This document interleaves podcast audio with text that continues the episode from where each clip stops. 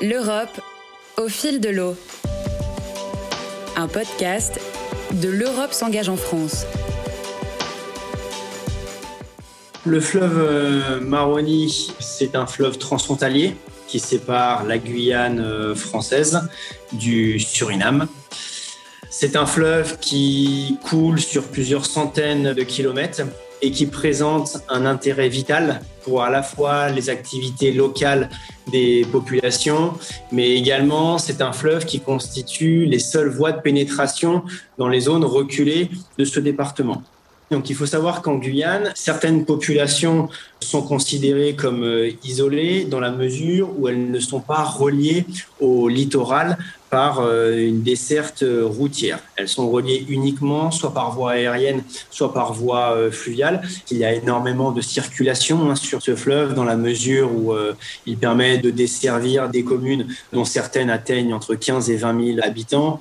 Et donc, en l'absence de transport terrestre, toutes ces communes sont majoritairement desservies par voie fluviale. Donc, on a un trafic extrêmement important au niveau de ce fleuve, des transports à la fois de marchandises qui permettent de desservir ces communes.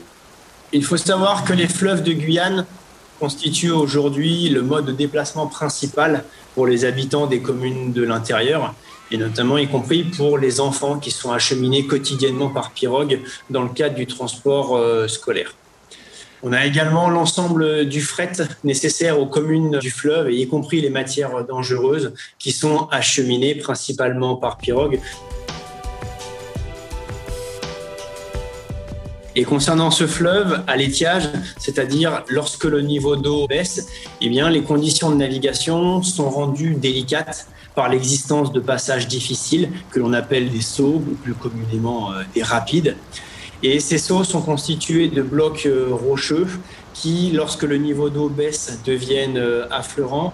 Les blocs rocheux vont être situés dans des sauts hein, qui constituent des ruptures de pente relativement importantes et en période d'étiage, lorsque le niveau d'eau est au plus bas. Ça complexifie clairement la navigation de ces pirogues dans la mesure où euh, il arrive régulièrement en saison sèche, hein, lorsque le niveau d'eau est bas, que les pirogues viennent euh, taper contre euh, les rochers, ce qui peut entraîner de la casse, que ce soit notamment au niveau des moteurs. Ce problème, il a toujours existé hein, depuis des décennies hein, sur euh, le fait que le franchissement des sauts euh, en saison sèche euh, représente bien plus de difficultés du fait d'un niveau d'eau plus faible et de l'affleurement des blocs rocheux.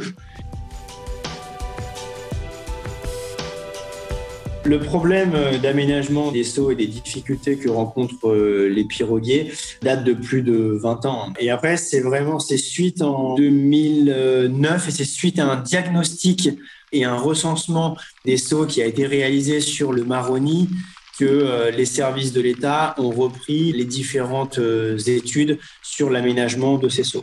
L'Union européenne, au travers du programme opérationnel euh, FEDER, a participé au financement des études et des travaux qui ont été réalisés dans le cadre de l'opération d'aménagement des sauts visant à améliorer le franchissement des pirogues en saison sèche. Depuis 2012, il y a deux sauts qui ont été aménagés avec la création de contournements terrestres qui permettent aux piroguiers de décharger leurs marchandises ou les passagers, de franchir le saut à vide et ensuite de recharger les passagers ou les marchandises en amont du saut après avoir été franchi. Ce projet répond à quatre euh, objectifs et enjeux euh, principaux. Tout d'abord, un enjeu euh, humain, L'objectif, c'est bien d'améliorer, de faciliter et de sécuriser le quotidien des usagers du fleuve en sécurisant et en améliorant le franchissement des seaux à l'étiage, c'est-à-dire en, saison sèche lorsque le niveau d'eau est bas. Le second enjeu, c'est un enjeu de désenclavement géographique.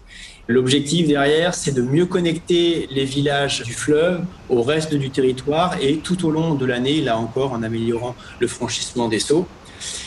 Et on a également un enjeu euh, environnemental. En aménageant les sauts et en améliorant le franchissement, on réduit les risques pour l'environnement en sécurisant le transport de marchandises et en limitant au maximum le risque de renversement des pirogues dans le lit du cours d'eau. Et le dernier enjeu est un enjeu économique avec un objectif de mieux maîtriser les temps de parcours euh, durant l'année, de limiter les périodes à moindre tonnage et également de réduire les incidents et les accidents sur le fleuve. Le projet n'est pas clos. Certains sauts ont été euh, aménagés et ont fait l'objet de travaux dans les années précédentes. Les études pour améliorer le franchissement d'autres sauts sont toujours en cours. Il y a eu de nombreuses réunions de concertation qui ont été réalisées avec euh, la population afin de prendre en compte euh, leur avis. Projetant sur la suite, donc les travaux effectués et les aménagements effectués ont reçu un avis très favorable des populations du fleuve hein, qui ont vu les conditions de navigation euh, améliorées.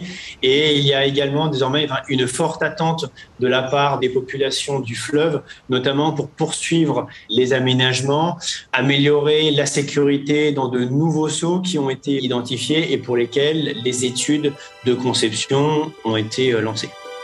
L'Europe au fil de l'eau. Ce podcast est proposé par L'Europe s'engage en France, un site d'information sur les fonds européens en France, conçu et animé par l'Agence nationale de la cohésion des territoires.